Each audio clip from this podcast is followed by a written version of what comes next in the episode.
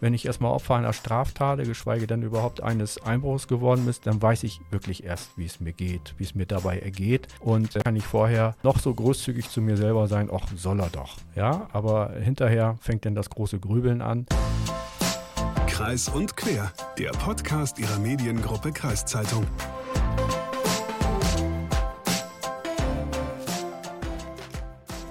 Weißt du, was mich am Winter am meisten stört? Boah, ähm, die Kälte, das triste Wetter, der Regen, dass durch das neblige Wetter deine Brille immer beschlägt, dass man draußen nicht mehr grillen kann und was weiß ich noch. Ja, das sind alles gute Punkte. Aber was ich meine, dass es so früh dunkel wird einfach. Also es ist dunkel, wenn ich zur Arbeit fahre und es ist dunkel, wenn ich von der Arbeit wiederkomme. Es ist einfach immer dunkel. Okay, aber ich glaube, das geht nicht nur dir so. Äh, das sagen ja auch viele über den Winter, diese dunkle Jahreszeit. Und äh, diese dunkle Jahreszeit, die spielt ja gerade den Einbrecherinnen und Einbrechern in die Karten. Ja, für die ist jetzt, wo die dunkle Jahreszeit beginnt, sozusagen Hochsaison. Aber erstmal hallo und herzlich willkommen zu einer neuen Folge Kreis und Quer, ein Podcast der Mediengruppe Kreiszeitung. Ich bin Leslie Schmidt. Und ich bin Hagen Wolf. Und in dieser Folge sprechen wir unter anderem mit äh, Michael Wessels von der Polizeiinspektion Diepholz. Der ist Beauftragter für Kriminalprävention bei der Polizei. Und wir sprechen mit einer von einem Einbruch Betroffenen darüber, was passiert ist und was so ein Einbruch in einem auslösen kann. Genau, aber erstmal werfen wir einen kleinen Blick auf die Statistik. Viele Leute Leute, die haben ja das Gefühl, heute wird viel mehr eingebrochen als früher. Aber ist das wirklich so? Darüber habe ich mit Michael Wessels gesprochen, ob die Einbrüche in Deutschland in den letzten Jahren dann wirklich zugenommen haben. Die dunkle Jahreszeit, die steht ja jetzt vor der Tür und es wird so, ich würde mal sagen, ab halb fünf dunkel. Leider ist das ja auch die Jahreszeit, wo zumindest gefühlt vermehrt Haus- und Wohnungseinbrüche stattfinden. Wie sah es denn die letzten Jahre in Deutschland aus mit den Wohnungseinbrüchen? Haben die wirklich zugenommen? Nein, ähm, das ist ein, ein Trend, den man eigentlich schon, ja, kann man gut sagen, in den letzten zehn Jahren äh, gut beobachten kann. Ähm, in der, meiner kriminalpolizeilichen Beratung erfahre ich ja sehr häufig ähm, den Satz, ähm, äh, früher war das alles nicht so, heute ist das alles so schlimm geworden. Und äh, von daher kenne ich mich mit den Zahlen auch ganz gut aus und ähm, ist es schon so, dass wir 1993 den größten Auswurf hatten mit 231.000 Wohnungseinbrüche. Das ist eine enorme Zahl geworden. Und als ich 2013 mit dem Job des Präventionsbeauftragten angefangen habe, ähm, da war mir schon schnell klar, ähm, klar, die Zahlen äh, gehen wieder nach oben, aber sie wird nie wieder den riesigen Ausschlag haben, wie sie zu, zu, äh, 1993 gewesen ist. Denn 2006 waren es bundesweit 106.000 äh, Wohnungseinbrüche und die haben, das war auch der niedrigste Stand seiner Zeit, aber die haben bis ähm, 2015 äh, jedes Jahr um ein paar Prozentpunkte zugenommen. Ähm, da waren wir dann bei 167.000 Wohnungseinbrüche in etwa. Und ähm, ab 2015 äh, ging diese Welle wieder nach unten und Corona hat das dann auch noch mal ein bisschen beschleunigt.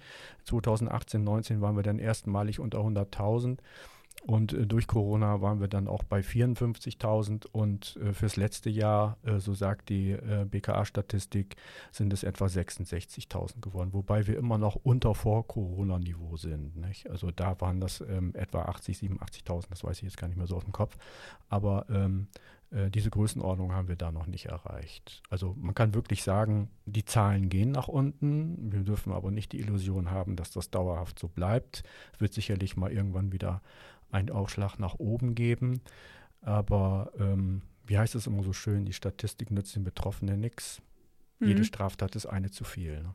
Wir haben ja jetzt auch über die Einbruchszahlen gesprochen in Deutschland, dass sie zurückgegangen sind. Viele Bürgerinnen und Bürger, die empfinden das aber ganz anders. Die empfinden das zum Beispiel nicht so, dass die Einbrüche zurückgegangen sind, sondern wenn jetzt in meinem Umfeld auch nur ein Einbruch passiert ist, würde ich sagen, okay, die sind ähm, hochgeschnellt und mhm. das ist ja immer dieses subjektive Empfinden. Da gibt es aber auch eine Möglichkeit, einen Test, den man machen kann, was Sie mir mhm. im Vorgespräch erzählt haben, um einzuschätzen, ist mein Empfinden, wie ich es gerade habe, die Risikobewertung, ist die richtig oder nicht, oder? Mhm. Ja, genau.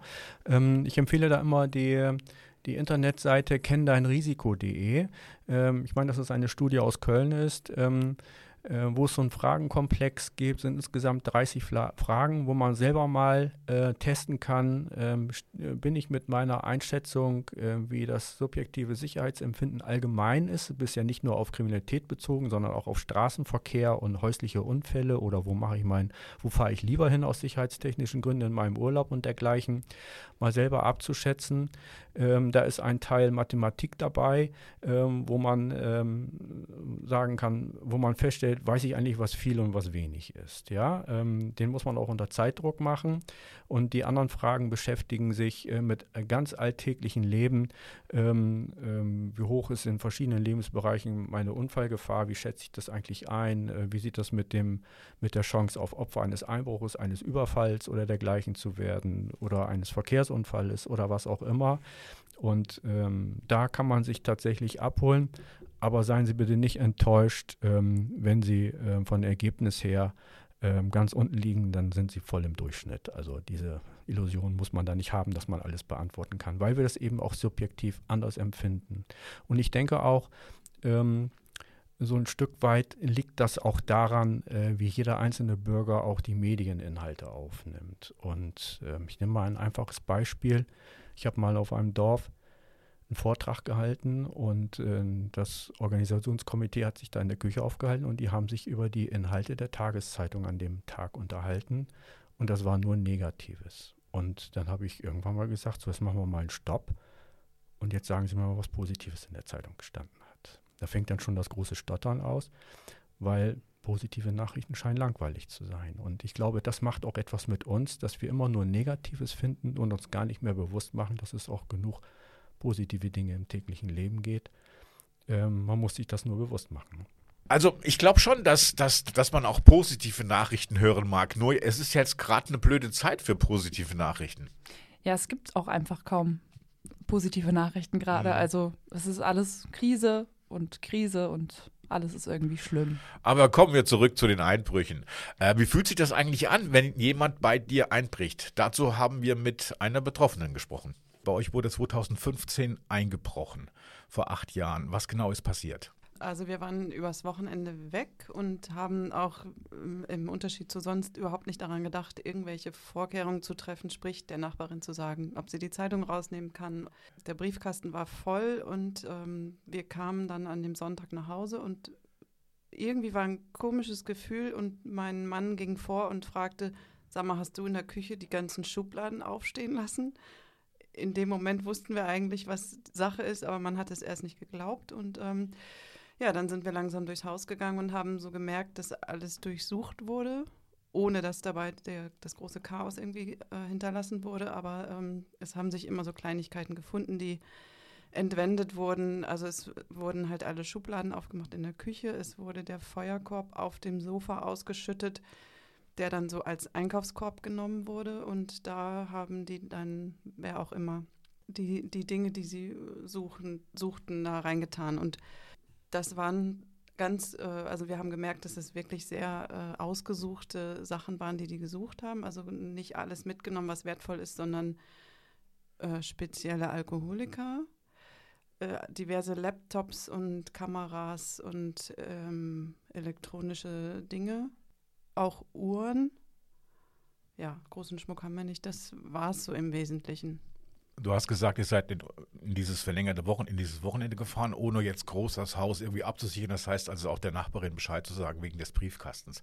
Äh, habt ihr sonst noch, habt ihr die Rollläden runtergelassen oder was habt ihr sonst noch gemacht, um, äh, um so ein bisschen Vorsorge zu treffen? Oder wie war es? Die Fenster waren alle zu. Also wir haben überall bodentiefe Fenster, die waren zu. Wir haben ähm, aber nicht da, also sonst macht immer unsere Nachbarin dann die Außenschalousien runter und da haben wir ja diesmal nicht dran gedacht, deswegen ist das alles offen geblieben. Ähm, also wir haben gar nichts gemacht. Wie sind die reingekommen, die Einbrecher? Die sind über die, wir haben auf der Terrasse auch drei doppelflügige bodentiefe Fenster und die haben erst bei dem mittleren versucht, äh, das irgendwie aufzuhebeln, was man an der Seite sah, haben es da wohl irgendwie nicht geschafft und haben dann ein, ein äußeres Fenster genommen und haben an der Scharnierseite das irgendwie aufhebeln können. Ähm, du hast gesagt, Nachbarin, passt auf. Ähm, war das eine Wohngegend, der, wo eingebrochen ist, also mit, mit Nachbarn links, vorne, rechts, hinten? Genau, es ist eine Wohnsiedlung, wo ähm, dicht an dicht im Grunde bewohnt ist. Ähm, rechts, links gegenüber, überall sind Einfamilienhäuser. Man kann aber in den Garten gehen und ist da relativ unbeobachtet und das ähm, war auch der Fall. Mhm. Ihr kam zurück, habt gesehen und da ist was passiert. Das heißt, das Haus wurde nicht groß, wurde nicht groß verwüstet, sondern es wurde halt durchsucht, sage ich jetzt mal. Genau, also es, eigentlich das Chaotischste war dieser ausgekippte Holzfeuerkorb ähm, und die offenen Schubladen. Sonst hatten wir auch nicht das Gefühl, dass die jetzt im Schlafzimmer überall alles irgendwie rausgerissen haben. Also das ist alles ordentlich geblieben. Ähm, aber so Dinge, die dann irgendwie unterm Bett lagen oder so. Da, also wir haben gemerkt, dass da überall geguckt wurde, aber es war kein Chaos. Und auch diese beiden hochwertigen Whiskyflaschen, das haben wir erst zwei Wochen später entdeckt. Wir haben so eine kleine Abstellbude mit irgendwie allen möglichen Lebensmitteln und Alkoholika und dieser Whisky stand relativ weit hinten in der Ecke. Und da haben wir erst später gemerkt, oh, der ist auch weg. Und da das fand ich war eigentlich ein fieses Gefühl, weil ich da wurde mir so bewusst, die waren überall. Die hatten richtig Zeit und die waren überall. Hm, was ist das für ein Gefühl, wenn man zurückkommt oder allgemein so ein Gefühl, wenn man weiß, jemand dringt in deine Privatsphäre vor? Hm, also ich fand es nicht so schlimm, wie ich gedacht hätte, dass ich es schlimm finde. Ähm, weil irgendwie alles so geblieben ist. Man hat dann, wir haben dann irgendwie so ohne zu denken gehandelt, alles äh, Polizei gerufen, ähm, aber dann irgendwie, nachdem die da waren, konnten wir wieder aufräumen und ich fand das in dem Moment nicht so schlimm. Ich, das kam erst so nach und nach. Das ist äh, immer so dieses, wo man dachte, oh Gott, und da waren die auch. Und, oh, und meine ganzen Fotos sind weg, weil die auf den Laptops waren. Und ähm, das sackte so nach und nach durch, dass ich dachte, oder wir auch alle so gleichzeitig das Gefühl hatten, oh, irgendwie ist es doch scheiße. Wie, wie muss man das vorstellen? Also wie fühlt man sich dann, wenn das so nach und nach kommt? Schutzlos? Ja, ja sch schutzlos und auch irgendwie dann doch unsicher. Also das war eine Zeit lang, wo, wo keiner so gerne allein zu Hause war dann abends und wir merkten das auch an den Kindern, die wollten irgendwie ein Jahr oder zwei, wenn wir dann mal so ein Wochenende weg waren, wollten die nicht mehr als erstes ins Haus. Vorher wollten die immer als erstes reingerannt und dann sollten wir immer erstmal gucken. Ähm, und ja, man wird halt so ein bisschen vorsichtiger, aber auch ängstlicher. Also wir haben danach immer irgendwie die Seitentür abgeschlossen und natürlich, wenn wir weg waren, immer Bescheid gesagt und haben auch ein paar Vorkehrungen getroffen. Also so dadurch merkt man ja, dass man so ein bisschen ängstlicher wird. Deine Kinder waren damals sechs und acht Jahre alt. Ähm, du hast gesagt, die haben dann Angst gehabt, allein wieder ins Haus zu gehen, wenn du mal weg wart. Konntet die dann irgendwie alleine lassen, dann abends weggehen und so? Oder wie war das mit den Kindern? Mm, das haben wir in dem Alter eh noch nicht gemacht. Also das hätten wir, hätten wir auch ein komisches Gefühl gehabt. Ähm, und wir haben alle die Schlafzimmer oben. Das war irgendwie auch ein bisschen beruhigend. Also ich, oben fühlten wir uns alle ein bisschen wohler als unten, wobei das ja auch nichts geändert hätte. Aber irgendwie saß man unten nicht mehr ganz so gern in dieser Ecke, wo alles kaputt war. Mhm. Ihr habt die Polizei gerufen und man kann sich auch was Besseres vorstellen, aus dem Wochenende zurückzukommen und dann muss man die Polizei rufen. Äh, was, was hat die Polizei ermittelt oder wie ging es dann weiter mit der, mit der Polizei? Was haben die alles gemacht? Also sie waren relativ ähm, geübt darin. Also es war, glaube ich, so Routine für die. Die waren halt empathisch, aber haben dann gefragt, was alles fehlt, das aufgeschrieben, ein paar Fotos gemacht und dann gesagt, wir können das wieder einräumen und ähm, wenn noch was ist, sollen wir uns melden und dann waren die wieder weg. Also das war Routine. Das heißt, ähm, man hat die Täter auch nicht erwischt? Nee, leider nicht. Das ist acht Jahre jetzt her. Schle schleppt man das mit sich? Also ich habe das eigentlich vergessen. Ähm, das, ich finde es nicht mehr schlimm, denke da auch nicht mehr drüber nach und denkt jetzt wenigstens wir waren schon dran, dann sind jetzt mal andere dran inzwischen was, was am Haus verbessert mit Sicherheitsmaßnahmen? Ja, wir haben, ähm, also es kam auch jemand von der Polizei vorbei, der uns nochmal beraten hat, was man alles tun könnte, wie man sich verhält, wenn man wegfährt. Also zum Beispiel sowas wie ähm, der Nachbarin auch sagen, sie soll die Fußmatte mal woan woanders hinlegen oder irgendwie Turnschuhe von rechts nach links oder so. Und ähm, wir haben jetzt auch, dass die Jalousien automatisch zu einer bestimmten Zeit runtergehen und ähm, der Fernseher springt immer zu einer Zeit an und also so, es sieht belebter aus. Und wir oh. haben noch die, ähm, die Fensterscharniere nochmal nachgerüstet, dass es deutlich schwieriger wird beim nächsten Mal. Bevor es passiert ist, habt ihr gedacht, es passiert euch? Ich habe da überhaupt, ich habe an sowas gar nicht gedacht. Also ähm, ich habe auch gerne die Seitentür aufgelassen, weil ich das so kenne und äh, habe nicht daran gedacht, dass wir mal dran sind. Ja, genau so ist das ja bei vielen. Also man denkt ja oft, nee, also mir passiert sowas nicht und dann geht es auf einmal ganz schnell. Ja, aber es ist auf jeden Fall ganz gut, dass ähm, die Betroffene das so gut weggesteckt hat. Für manch andere ist das ja sogar ein Grund, äh, wegzuziehen, so ein Einbruch. Ja, dass das auch schlimme Auswirkungen haben kann, dazu kommen wir später noch. Aber als nächstes habe ich Michael Wessels von der Polizei mal gefragt, was so die größten Fehler sind, die eine Person machen kann, dass ihr Haus attraktiv für Einbrecherinnen und Einbrecher erscheint. Ich denke, die Liste ist lang. Erstmal grundsätzlich kann jedes Haus attraktiv sein, um für einen Täter, also sich davon ähm, zu befreien, indem man sagt, äh, bei mir wäre nichts zu holen, heißt noch lange nicht, dass ich damit einverstanden wäre, wenn jemand einsteigt und vor allen Dingen, was macht das im Nachhinein mit mir? Und das ist ja das Fiese daran, wenn ich erstmal Opfer einer Straftat, geschweige denn überhaupt eines Einbruchs geworden bin, dann weiß ich wirklich erst, wie es mir geht, wie es mir dabei ergeht. Und ähm, da kann ich vorher äh, noch so großzügig zu mir selber sein, ach, soll er doch. Ja, aber hinterher fängt dann das große Grübeln an. Und also das zu unterschätzen, ist, glaube ich, eins der größten Fehler. Ähm, äh, was macht das überhaupt mit einem? Und es ist ähnlich wie mit einem Verkehrsunfall. Ne? Es gibt da genug Menschen, die sagen, ich fahre nicht mehr Auto, ich setze mich nicht mehr hinterm Lenkrad. Das ist ein einschneidendes Erlebnis und genauso kann das natürlich auch mit so, einer, mit so einem Einbruch sein. Und ähm, die, der zweite Faktor ist ähm, Routine. Also ähm, die tagtäglich gelebte Routine nutzt der Täter aus, ob uns das persönlich schmeckt oder nicht auf. Das müssen wir uns bewusst sein. Ähm, mein Beispiel ist da immer, meine Routine sagt mir, dass ich bei Rot über die Ampel gehen kann und meine Erfahrung sagt mir, dass das auch hundertmal gut gegangen ist. Und äh, wobei man sich immer die Frage stellen muss, war das immer schlau? Ist das noch schlau? Und ist das für die Zukunft auch schlau? Und das gilt natürlich auch für die eigene Haussicherung. Wie präsentiere ich mich überhaupt? Immer schön aufgeräumt oder verwahrlost? Ähm, das bringt immer einen Täter ähm, äh, auf, auf, Neugierde, um zu gucken, der äußere Eindruck muss durch Blick durch Küchenfenster bestätigt werden. Da liegt ja auch sehr häufig ein imaginärer Zettel, lieber Täter, du bist gerade nicht, ich, wir sind gerade nicht da, du hast jetzt Zeit. Und ähm, wenn ich dann nicht vorgesorgt habe, äh, in dem Sinne, dass ich ähm, etwas darbieten muss, was dem Täter Zeit kostet, um auch herauszufinden, ob er hier gefahrlos arbeiten kann oder nicht, dann laufe ich Gefahr, dass ein Täter auch sehr schnell erfolgreich sein wird. Können Sie so sagen, wie jetzt zum Beispiel der, der Einbrecher, den wir uns jetzt alle so vorstellen, wie geht der denn vor, wenn der jetzt in die Wohnung oder ins Haus einbrechen möchte? Also in der Regel haben wir etwa 90 Prozent der Täter ähm, aus der Region. Ähm, plus 50 Kilometer, habe ich glaube schon mal gesagt. Das ist so unsere Definition dazu. Ähm, und der ist mit einfachstem Werkzeug unterwegs, mit Stechbeitel, Schraubendreher, Zange oder Keil, all das, was so im Unterarm verschwinden kann, was auch, in, wenn er durchs Quartier gehen würde, durchs Wohnquartier gehen würde, ähm, gar nicht auffallen würde. Und, ähm, und dann hebelt er natürlich zu 80 Prozent unten im U-Bereich an Terrassentüren und Fenstern. Natürlich geht er auch mal die Haustüranlage an aber zu 80 Prozent sind wirklich Türen und Fenstern, wo mit einfachster körperlicher Gewalt unter Einsatz eines Werkzeuges so ein Element aufgehebelt werden kann.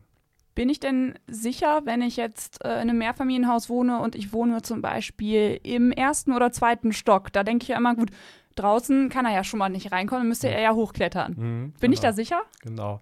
Ja, das meint man, ne? Ich ziehe in zweite Stock oder dritte Stock oder vielleicht noch höher, muss ich mir keine Sorgen machen. Aber da liegen ganz, ganz viele Fehler im, im Detail. Also da liegt, steckt auch der Teufel drin. Ähm, erst einmal, wenn ich einmal Parteienhaus habe, dann hat die Wohngemeinschaft dort selten Regularien getroffen. Wie gehen wir eigentlich mit der Haustür da unten um, im Treppenhaus um? Und äh, schlimmstenfalls ist das ja so, dass ich mit meinem Patschehändchen aufs Klingelbrett drücke und irgendeiner wird mir schon aufmachen, dann schreie ich noch freundlich Post nach oben und ja, und dann nach mir die Sinnflut. Und ich habe, kein, keiner der Bewohner hat dann nochmal Kontrolle, was macht der eigentlich, an wen klopft der eigentlich, bei welcher Tür und ist der im Keller unterwegs? Und da sind ja auch die unterschiedlichsten Sicherungen. Der eine hat seinen Kellerraum ordentlich gesichert, der andere nur standardmäßig mit einem Bundbadschlüssel und dergleichen oder der nächste gar nicht so dass man ähm, da einfach überhaupt gar keine Kontrolle hat. Ich wäre immer für eine visuelle Zugangskontrolle, damit jeder an seiner Wohnungstür auch eine Entscheidung hat, er überhaupt auf den Sommer drücken will oder nicht. Und diese äh, Kontrolle, diese visuelle Kontrolle braucht auch jeder an seiner Wohnungstür. Und ansonsten gibt es natürlich auch eine Menge Fassadenkletterer als Täter.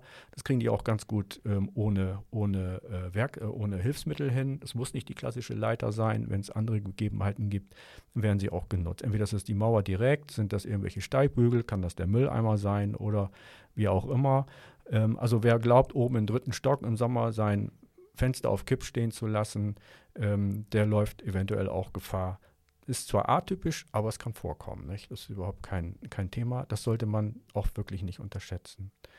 Und ansonsten ähm, gilt für mehr Parteienhäusern, dass man gemeinsam einfach was abspricht, was geht und was nicht geht. Und es reicht nicht zu sagen, ab 22 Uhr ist die Tür abgeschlossen. Sie sollte vom Prinzip her so gestaltet sein, dass sie immer dicht ist. Ich kenne das ja auch selbst. Also ich wohne ja in einem Mehrfamilienhaus und da ist die Tür unten halt immer zu.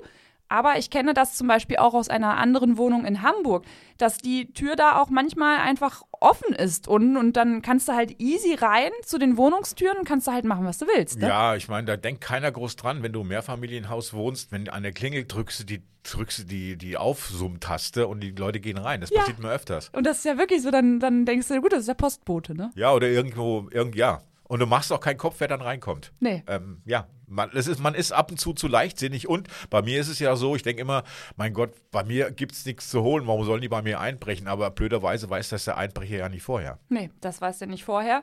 Ähm, am besten wäre es ja aber, Hagen, wenn gar nicht erst bei dir eingebrochen würde. Und wie man sich da so schützen kann, das habe ich auch mal Michael Wessels gefragt. Was gibt es denn da für ähm, Sicherungsmechanismen, die ich vielleicht noch nachrüsten kann, wenn ich das jetzt noch nicht habe an Fenster und Türen? Grundsätzlich muss sich ähm, jeder einmal fragen, wie alt sind meine Elemente überhaupt und macht diese Investition überhaupt Sinn? Ähm, äh, heute ist es ja so, dass man vielfach auch über energetische Maßnahmen nachdenkt und ähm, dass man sagen kann, wenn ich jetzt ein knapp 30 Jahre altes Fenster, Fensterelement habe, macht das ökonomisch überhaupt Sinn, dort in mechanisch zu investieren? Das wäre möglich, das ist richtig, aber die Sinnhaftigkeit muss dann auch wirklich äh, hinterfragt werden. Für mich ist immer so persönlich so eine, so eine Deadline, wo man sagt, ab 30 Jahre sollte man überlegen, ob man aus energetischen Gründen die Elemente austauscht. Und dann ist das auch so, und das ist auch wirklich kein Hexenwerk, dass man am Markt auch tatsächlich geprüfte Elemente bekommen kann, also geprüft im Sinne der Einbruchshemmung. Dort gibt es Normen dafür, die erfüllt sein muss und äh, die auch entsprechende Fachbetriebe umsetzen. Und ähm, wenn man das umsetzt, dann hat man auch wirklich neben der Energetik auch die Sicherheit investiert und es muss nicht mal unbedingt einen Euro mehr kosten. Man muss nur wissen, wo kommt das Material her und wer sieht sich in der Lage, das umzusetzen. Und da kann ich mich ja auch bei der Polizei in Diepholz zum Beispiel informieren. Genau, das gibt da Beratungsstellen. Jede, jede äh, Polizeiinspektion hat einen Berater dafür. Ähm, den kann man anrufen oder anmelden oder wie auch immer. Und, ähm, und wir stehen zum Beispiel auch auf Gewerbe schauen. Da kann man auch Kontakt mit uns aufsuchen. Und dann werden Termine vereinbart. Ähm, das ist ein Service der Polizei des Landes Niedersachsen. Äh, kostet nichts außer Zeit. Jetzt haben wir über ähm, Fenster und Türen gesprochen. Wie sieht das denn aus mit ähm, anderen Sicherungsanlagen? Lohnt sich zum Beispiel eine Alarmanlage für mich? Mhm. Erstmal oberste Priorität ist immer die mechanische Sicherung. Das ist immer, damit fangen wir an, das Pferd tatsächlich aufzuzäumen, weil das auch tatsächlich den Täter abhält. Alle anderen Maßnahmen für sich, wenn man jetzt die Alarmanlage betrachtet oder auch die Videoüberwachung, sind elektronische Sicher Sicherungen, ähm, die für sich nicht mal unbedingt ähm, sicherstellen können, dass ein Täter auch tatsächlich ins Objekt reingeht. Ich kann eine Alarmanlage haben, aber der Täter ist trotzdem im Haus. Ja? Und ich kann eine Videoanlage haben und der Täter ist trotzdem im Haus, ähm, aus unterschiedlichsten Gründen auch. Ähm, deswegen kann eine, eine elektronische Sicherung niemals ein Alleinstellungsmerkmal sein, sondern sie sollte, wenn man sie dann haben möchte und nicht darauf verzichten möchte, äh, lediglich eine sinnvolle Ergänzung sein zu dem mechanischen Schutz. Ähm, bei den Alarmanlagen ist es so, ähm, dass wir vielfach ähm, auch feststellen, man hat zwar eine Alarmanlage, aber der Umgang damit, im, was man im Falle einer Alarmanlage tun sollte, über diesen Punkt wird zu wenig nachgedacht. Und Fakt ist auch, dass wir bei Alarmauslösungen im Bereich 110 fast immer zu spät benachrichtigt werden, weil es auch immer einen hässlichen Vorlauf gibt, wo die Alarmanlagenbetreiber selber den Grund der Alarmauslösung überprüfen. Das heißt, sie wird von vornherein auch nicht richtig ernst genommen, weil sie vielleicht auch schon schlechte Erfahrungen gemacht haben in puncto Fehlalarme. Aber wir als Polizei haben uns ins Heft geschrieben, dass jede Alarmauslösung ernst zu nehmen ist. Und runterfahren wir können wir immer noch. Und das nützt niemandem, wenn ich den Grund der Alarmauslösung überprüfe und kriege einen über den Schädel. Oder vielleicht kommt noch mal ein Nachbar, um nach dem Rechten zu sehen. Und dem passiert das auch. Und dann würden wir auch Zeit unseres Lebens unglücklich sein. Ähm, also auch meinen Nachbarn muss ich kommunizieren und sagen, wenn du bei mir eine Alarmauslösung hörst, hast du 110 anzurufen und aus gesunder Entfernung darfst du hinschauen. Mehr verlangen wir gar nicht. Ne? Also über diesen Punkt muss nachgedacht werden und wir empfehlen auch immer, dass eine Alarmanlage auf ein Sicherheitsunternehmen aufgeschaltet sein sollte, weil wir einfach sicherstellen wollen, dass ich mich jede Minute neu auf eine Profession verlassen kann. Was mache ich, wenn ich im Theater bin, in der Sauna bin, beim Fußballspiel oder ich schlafe und ich höre das Handy nicht, ja, oder ich höre die Alarmauslösung nicht und nehme sie gar nicht wahr. Und ähm, da sind einfach Absprachen zu treffen, auch mit dem Alarmanlagenbetreiber. Ja, als ich recherchiert habe über das Thema, habe ich viel gelesen, dass eine aufmerksame Nachbarschaft hilft. Mhm. Ist das denn realistisch? Also wenn, wenn ich jetzt so denke an meine Nachbarschaft, ich kenne viele meiner Nachbarn nicht, ich wohne in einem Mehrfamilienhaus, ist das realistisch? Funktioniert das, dass die Nachbarschaft guckt? Es kann funktionieren und äh, es kommt immer auf die Nachbarschaft an, wie wir miteinander kommunizieren. Wenn da Streithähne sind, denke ich mal, ist das denkbar schwierig. Ähm, ähm, selbst wenn einer vernünftig ist und gibt sich die Chance zu sagen, nee, es interessiert mich trotzdem, weil ich will auch nicht, dass das bei mir ist. Also eine aufmerksame Nachbarschaft ähm, funktioniert äh, sehr gut da, wo man sehr kommunikativ miteinander ist. Ähm, allerdings muss man da auch mit bestimmten Dingen aufräumen, äh, wo man sagen kann, ähm, wir machen abends nicht unsere Jalousien im Winter zu. Das machen wir zu später Stunde, aber nicht dann, wenn wir die vermeintliche Einbruchszeit haben, ja. Und insbesondere dann, wenn jeder individuell schaut, ähm, was für Möglichkeiten habe ich beispielsweise, wenn ich ähm, beim Küchenfenster das, die Außenjalousie oben lasse und dabei den Hauseingang meines Nachbarn sehe, weil ich weiß, dass sie sind in Urlaub oder, ähm, oder sind zur Sauna oder arbeiten vielleicht auch noch und das Haus ist dunkel, weil. Ne? Ähm, also ich denke mal, wenn die Außenjalousie unten ist und ein Täter steigt ein, dann kriegen wir nichts mit. Oder selbst wenn ich meine Außenjalousie zuziehe, ich beraube mich auch meiner Sinne. Ich kriege gar nichts mit. Ja, und, ähm, und viele versteifen sich darauf und sagen, ja, ähm, wenn aber bei mir einer im Garten steht und ich sitze vorm Fernseher, ich würde doch nichts mitkriegen, weil ich nur das Weltall sehe, äh, dann ist die Lösung immer oder soll die Lösung immer sein, ich mache deswegen meine Außenjalousie runter. Und das sind Scheinsicherheiten, man fühlt sich sicher, ist es aber nicht. Und da möchte ich einfach von ab, dass man das Thema auch einfach mal anders betrachtet.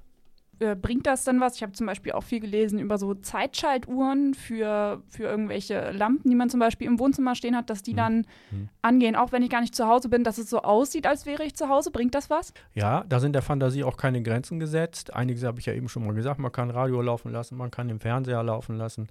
Ähm, es gibt auch solche, äh, solche ähm, Apparaturen, die man in die Steckdose steckt, die macht natürlich nur für ein Obergeschoss Sinn, die einen vorgaukeln, dass oben ein Fernseher laufen würde. Man kann was über Kerzen machen, LED. Also da sind der Fantasie keine Grenzen gesetzt, was ihnen da so durch den Kopf kommt. Ne? Sollte nur nicht zu anstrengend werden. Nehmen wir an, ähm, ich laufe jetzt wirklich ein bisschen wachsamer durch die dunkle Jahreszeit und ähm, beobachte dann zum Beispiel, dass irgendwo ein Einbrecher gerade dabei ist, einzusteigen oder ähm, mhm. ein fremdes Kennzeichen mhm. irgendwie in die Straße fährt und dann jemand aussteigt und sich da umguckt. Was mache ich dann? Genau, ähm, da gibt es unterschiedliche Wege. Ähm, es gibt ähm, äh, Quartiersgemeinschaften, äh, wo ganz klar die auch Empfehlung steht, ähm, wenn ich jemanden sehe, der hier nicht hingehört, wo ich das Fahrzeug nicht kenne, wo das Kennzeichen nicht steht, wo vielleicht noch einer im Auto sitzt und vielleicht noch irgendwo einer ein- und aussteigt oder jeder irgendwo jemand in einer Nebenstraße vielleicht auch Schmiere steht und dergleichen. Da gibt es unterschiedliche Strategien. Ähm, zum einen, dass ähm, jemand sagt, ich rufe jetzt sofort die Polizei und bitte dort um eine Überprüfung. Oder andererseits, dass man eben halt mit dem Handy rausgeht und äh, die Person auch ganz bewusst anspricht, ja, an die Scheibe klopft und von wegen kann ich helfen. Das hat dann den Vorteil, dass man sich von Auge zu Auge gesehen hat und das will der Täter nicht, ja, dass ihn auch letztendlich dazu dann animiert, ähm, auch äh, seine Sachen zu packen und äh, wegzugehen, wegzufahren. Und gleichwohl sollte man natürlich diese Begebenheit auch bei der Polizei melden und sagen, ich habe ihn angesprochen, der ist mir abgehauen, ist das und das Auto. Vielleicht kann man noch eine Beschreibung abgeben. Vielleicht habe ich tatsächlich auch ein Bild gemacht mit meinem Smartphone, was ich einmal der Polizei auch zeigen kann. Also da äh, sind auch der Ideen keine Grenzen gesetzt. Nur ähm, was ich nicht möchte und auch nicht empfehlen kann, ist daraus eine äh, daraus Erwachsene möglicherweise so eine, so eine Konfrontation zu suchen. Ich muss den jetzt mit Gewalt frech, äh, festhalten, weil er mir pampig gekommen ist oder wie auch immer. Ähm, wenn ich tatsächlich jemanden beobachte, der gerade dabei ist, ein Fenster aufzuhebeln, ähm, ja, da gibt es eigentlich kein richtig und kein falsch. Wenn ich die Nerven habe, rufe ich natürlich heimlich bei 110 an und sage, der macht jetzt gerade das und das. Ähm, wenn ich aber weiß, das ist gerade bei meinen Eltern, dann will ich natürlich nicht, dass er da was weiter kaputt macht oder vielleicht auch einsteigt, weil meine Eltern vielleicht auch oben schlafen oder dergleichen, dass ich ihn natürlich auch laut anspreche. Licht und Lärm ist da immer wichtig. Ja, also ähm, da kann man niemanden Vorwurf machen. Hauptsache, er tut was und er reagiert und äh, 1 als 0 dabei natürlich nicht zu vergessen nehmen wir an, es hat alles nichts gebracht und jemand ist bei mir eingebrochen. Das hat ja jetzt nicht nur Folgen für, mein, für meine finanzielle Situation zum Beispiel, wenn ich mhm. jetzt, äh, wenn Geld geklaut wird oder Schmuck, mhm. sondern das hat auch Folgen für die Opfer, die Opfer eines Einbruchs geworden sind. Welche Folgen sind das? Ja, das darf man auch wirklich nicht vernachlässigen. Ähm, ich habe ja vorhin schon mal gesagt, hinterher weiß man erst, äh, wie man sich eigentlich fühlt, wenn man Opfer eines Einbruchs auch geworden ist. Und da sind die Reaktionen ganz unterschiedlich. Ähm, dass das mit einem Menschen wirklich nichts ausmacht, ähm, das glaube ich nicht, ist die Frage, wie stecke ich das weg? Beschäftigt mich das oder beschäftigt mich das nicht? Äh, wichtig ist, einmal in der Psychologie begründet, da ist jemand in meiner Wohnung eingestiegen, das kann ich ja vielleicht noch verkraften. Aber äh, wenn ich mir vorstelle, wo ist der eigentlich überall gewesen? Wo hat er mit seinen unegalen Fingern überall rein, reingelangt, ähm, auch in Bereichen, in intimsten Bereichen, wo er eigentlich nichts zu suchen hat? Ja? Wo hat er überall seine Hände drin gehabt? Und da reagieren die Menschen und Mann wie Frau, das ist eigentlich vollkommen egal. Natürlich in der Masse reagieren Frauen emotionaler als Männer, aber ich registriere auch, dass Männer zunehmend emotional reagieren. Ähm, und man sagen, äh, ich räume alle Wäsche aus, entweder wird sie weggeschmissen oder sie wird ähm, gewaschen. Ja, oder es gibt auch einige Haushalte, wo man sagt, jetzt ist eine Totalrenovierung fällig ähm, weil ich unter den gegebenen Umständen so nicht leben möchte. Nicht? Oder stellen Sie sich vor, wenn in einem Jugendzimmer im Erdgeschoss eingebrochen wird, äh, das ist das Einstiegsfenster. Ich glaube, die Jugendliche würde gar nicht mehr wollen, dass sie unten in diesem Zimmer schlaf, äh, schlafen möchte oder soll, sondern sie wird einen anderen Raum fordern. Nicht? Oder ähm, was auch schon vorgekommen ist, mittelbar Betroffene aus der Nachbarschaft entscheiden sich ähm, auszuziehen und ähm, weil sie sich einfach unwohl fühlen, weil sie mit der mittelbaren Beobachtung oder Beteiligung schon überfordert sind. Und, und nicht selten gibt es natürlich auch Einbruchsopfer, die sich anschließend in therapeutische Hilfe begeben müssen, weil sie sonst damit nicht klarkommen. Also das zu unterschätzen und zu sagen, da komme ich schon irgendwie mit klar, ich glaube, da äh, Selbstbetrug hilft da wenig was mache ich denn, wenn bei mir, ich komme nach Hause nach der Arbeit und ich entdecke, okay, bei mir wurde eingebrochen. Was mache ich dann als erstes? Als erstes ist natürlich, ähm, dass man 110 sofort anruft. Ähm, eine grobe Unsicht, äh, um, ähm, äh, Übersicht äh, im Objekt sollte gestattet sein, aber nicht mehr und nicht weniger. Also gehe ich kurz rein genau, und gucke einmal grob. Genau, einmal den Ist-Zustand und sagen, jawohl, ist ein Einbruch oder äh, liegt da vielleicht auch jemand, das weiß man ja nicht. Ne? Also das ähm, gestehe ich durchaus jedem zu, da kann auch keiner was gegen sagen. Aber ähm, dann sollte auch schon Schluss sein. 110 rufen und ähm, wenn es draußen friert, kalt ist, wir immer natürlich Unterschlupf in der Nachbarschaft finden. Da muss niemand draußen so lange frieren. Oder man geht in einen Raum, wo, wo man definitiv ahnt, dass dort kein Täter gewesen sein könnte. Und ähm, wichtig ist, alles so zu lassen, wie es ist. Und wenn man irgendwas angepasst, angefasst oder verändert hat, dass man das natürlich auch den Tatortbeamten dort ähm, erläutert ähm, damit das nicht, ähm, damit das auch richtig eingeordnet werden kann. Das ist immer ganz wichtig. Und ähm, ja, also was man nicht machen sollte, Tatortreiniger spielen. Wie sieht das denn aus mit der Aufklärungsquote, also bei Einbrüchen? Ja, ähm, also für Niedersachsen kann ich das jetzt ähm, definitiv nicht sagen. Die wabern immer irgendwie mal plus minus so um die 20 Prozent herum. Nun kann man sagen, dass das wenig ist, aber man muss auch mal ähm, äh, sich ver verinnerlichen, um was für ein Deliktsfeld handelt sich da überhaupt. Viele Täter geben sich natürlich die Mühe, und wenn sie dann nicht vor Ort kommen, weil, weil beispielsweise reisende Täter sind, dass da auch nicht ähm, häufig brauchbare oder verwertbare Spuren hinterlassen äh, werden. Und die Illusion haben wir nicht, dass wir da mal 50 Prozent erreichen oder so. Das ist einfach utopisch auch und wäre auch nicht ehrlich. Ähm, gleichwohl ist es ja so, dass es mal erfolgreichere Jahre gibt und es gibt auch mal Jahre, äh, wo es nicht so gut läuft. Ähm, gleichwohl ist es ja auch so, dass es auch verschiedene Täterarbeitsgruppen äh, gibt, also Ermittler, äh, Ermittlergruppen gibt, die sich auch miteinander vernetzen und äh, wo man auch ähm, die Synergien nutzen kann, ähm, Tatzusammenhänge erkennen kann und Und wenn es nicht in diesem Jahr ermittelt wird, dann vielleicht im nächsten Jahr oder im übernächsten Jahr. Es wird ja nicht aus den Augen verloren, nur weil die Verfahren eingestellt werden. 20% Aufklärungsquote, wie findest du das? Bescheiden. Ich finde die ehrlich gesagt ganz gut, die 20 Prozent. Also das klingt jetzt nicht so viel, aber weil so Täterinnen und Täter ja, wie Herr Wessels das ja auch schon gesagt hat, oft keine Spuren hinterlassen und selbst wenn, dann, also nehmen wir mal an, die finden da irgendwelche DNA-Spuren von einem Täter oder einer Täterin und dann müssen die dazu ja aber eine passende DNA-Spur auch in ihrem System haben. Also die müssen ja quasi, also die müssen es ja abgleichen können, das können sie die ja nicht identifizieren. Und wenn man sich das mal alles so vor Augen führt, finde ich 20 Prozent klingt doch ganz solide. Oh ja, okay. Also für mich klingt 20 Prozent so, wie wir haben keine Zeit, uns um sowas zu kümmern wie die Einbrüche. Und aber das ist ja nur meine Meinung ja, lassen wir deine Meinung jetzt mal so stehen. Hoffen wir mal, dass euch diese Folge hilft, euch vor Einbrecherinnen und Einbrechern zu schützen. Wir sind nämlich am Ende der Folge angekommen. Und wenn es euch gefallen hat, dann lasst gerne eine nette Bewertung bei Spotify, Apple Podcast und Co. da. Und folgt uns gerne auch bei Instagram und Facebook unter mk-podcasts. Um nichts mehr zu verpassen, denkt auch an Elona, das digitale Angebot der Mediengruppe Kreiszeitung. Passt gut auf euch auf, bis zum nächsten Mal. Bis nächste Woche.